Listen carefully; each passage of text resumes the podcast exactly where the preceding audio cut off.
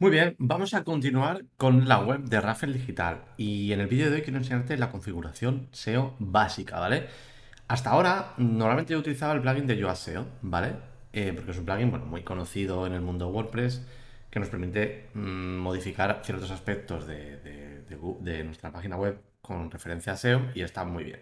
Pero he descubierto este plugin, Math SEO, que nos permite mm, hacer algunas cositas más que son interesantes, sobre todo si tienes un negocio local.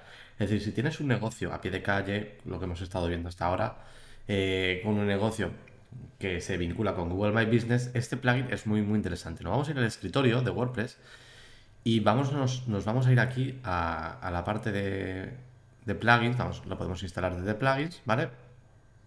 lo tenemos aquí, Más SEO se llama.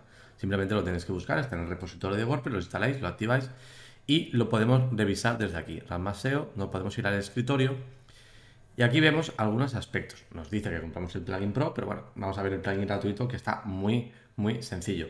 Tiene un asistente de configuración en el caso de que queráis hacerlo, ¿vale? Simplemente tenemos, podéis eh, iniciar el asistente, ¿vale? Pero bueno, en mi caso no lo voy a hacer.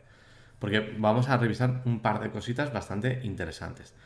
Si volvemos al escritorio, eh, aquí vemos que podemos activar muchas cosas. Podemos activar, por ejemplo, eh, registrar las URLs eh, con errores 404. Es decir, si hemos eliminado alguna página, alguna entrada o algo de nuestra web, monitoriza estos, estos enlaces y estos errores, ¿vale? También tiene compatibilidad con otros plugins, como puede ser el ACF, que es el de Advanced Custom Fields. También tiene configuración con AMP. También te permite tener una analítica con Google Search Console y Google Analytics. Si usas un plugin, extensiones BBPress o BuddyPress también tiene eh, extensiones, incluso aquí también vemos con WooCommerce, ¿vale? Y bueno, tiene una serie de cositas, SEO de imágenes, también lo podemos revisar, pero a mí lo que me interesa y lo que vamos a revisar en, esta, en este vídeo, porque tiene muchas cosas, y yo os digo, podríamos hacer una serie de vídeos solamente para este plugin, para configurar cada apartado, pero creo que vamos a ver las cosas interesantes del plugin, ¿vale? Esto, SEO local y Knowledge Graph, esto es importante. Si tenemos un negocio local, a pie de calle, ¿vale? Un negocio que hemos visto hasta ahora, esto, peluquería, una gestoría o lo que sea, una clínica de nutrición, esto debéis eh, mantenerlo siempre eh, activado, ¿vale? También podemos activar, por ejemplo, el deseo de imágenes y mm, ya está, ¿vale? Por ejemplo, este. También tiene redirecciones, que es muy, muy interesante porque nos permite crear redirecciones, ¿vale? No solo de los elementos que se han eliminado, sino o que se ha cambiado el, el enlace, sino crear redirecciones. Esto es también interesante. Así también nos evitamos añadir plugins extra. Tiene la parte de esquema, muy interesante para Google, gestor de perfiles, etcétera. Puedes gestionar los perfiles de WordPress, que puede ver cada perfil, también muy interesante. Eh, un análisis SEO, obviamente, mapa del sitio, etcétera. Y podemos hacer prácticamente todo lo que podemos hacer con, con Yoast SEO, lo podemos hacer con este, ¿vale? Entonces, nos vamos a ir a, aquí a título, a ajustes generales, ¿vale? Y también eh, temas de los enlaces, aquí, bueno, yo os digo, tienen muchas cosas, no vamos a verlas todas porque es que la verdad es que tienen muchas cosas. Podemos quitar la base de la categoría, esto yo lo recomiendo en caso de que utilizáis categorías, si utilizáis un blog, pues siempre va, en vez de que aparezca category, pues simplemente aparecerá la categoría, el nombre de la categoría, ¿vale? Pues esto lo podemos dejar, ¿vale? Esto siempre hay que dejarlo. Podemos añadir a los styles externos automáticamente el atributo no follow. Bueno, podemos revisar algunas cositas, ¿vale?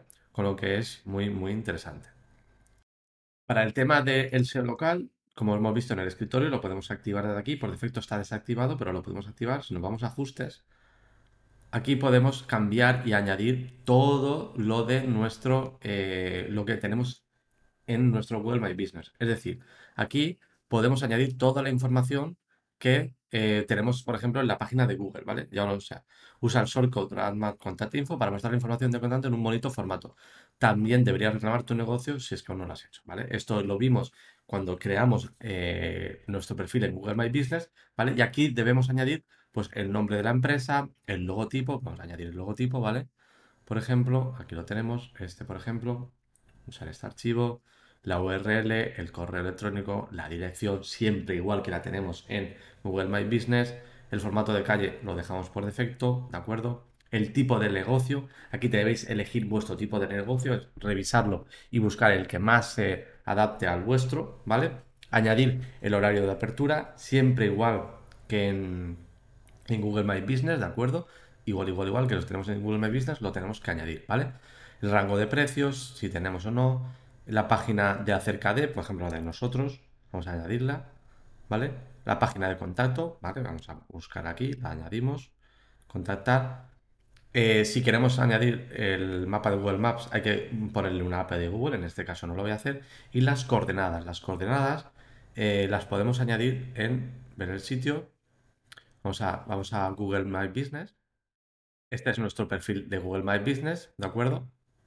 Y aquí tenemos las coordenadas. simplemente las copiamos,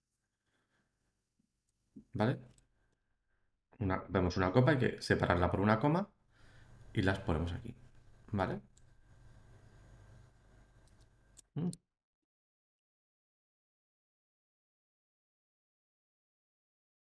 Damos cambios y ya lo tendríamos, ¿de acuerdo? Así de fácil, así de sencillo es modificar el, el apartado de SEO local, ¿vale?